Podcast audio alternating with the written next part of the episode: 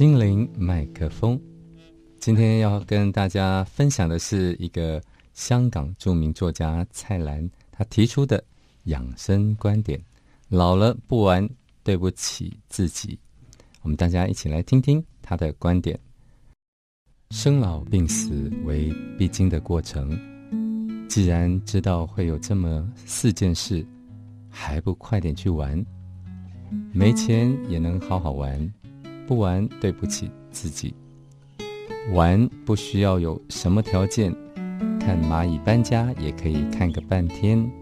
养条便宜的金鱼，种盆不值钱的花，都可以玩个够。买一些让自己赏心悦目的日常用品，不会太破费，绝对不是玩物丧志，而是玩物养志。玩物养志有什么不好？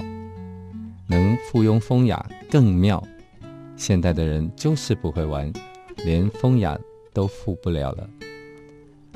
人类活到老死不玩，对不起自己。生命对我们并不公平，我们一生下来就哭，长大后不如意的事十之八九。只有玩才能得到心理平衡。我们不会变得更老，我们只会变得更好。每一个人只能年轻一次，大家都歌颂青春的无价。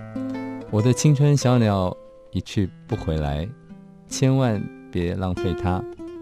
但是每一个人也只能有一次的中年，一次的老年。人生每个阶段都很珍贵，不要妄自菲薄。老实说，我并不喜欢年轻的我，我觉得。我当年不够充实，鉴赏力不够，自大无知，缺点数之不尽。人类都会老，老并不是可怕的事，但是老的顽固和老的懊恼就不值得了。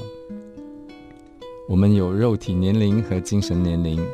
家父说他五十岁之后生日便开始倒数，所以今年算起来才二十岁。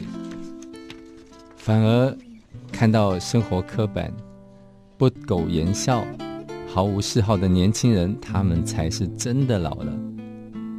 老必须老的庄严、老的干净、老的清香。衣服是否名牌不重要，但天天要洗干净、烫整齐。衣着对别人是一种尊重，对自己也是一种尊敬。皱纹是自傲，但胡须根呢，应该要刮干净啊。除非你做一个美虚工啊，那这样就可以啊。每天的整理啊，要花一点功夫。年轻人说你们老了，不不，我们不会变得更老，我们只会变得更好。但愿自己能够像红酒越老越醇，一股香浓又的年轻人团团乱转，一切看开放下。人生豁达开朗，那有多好？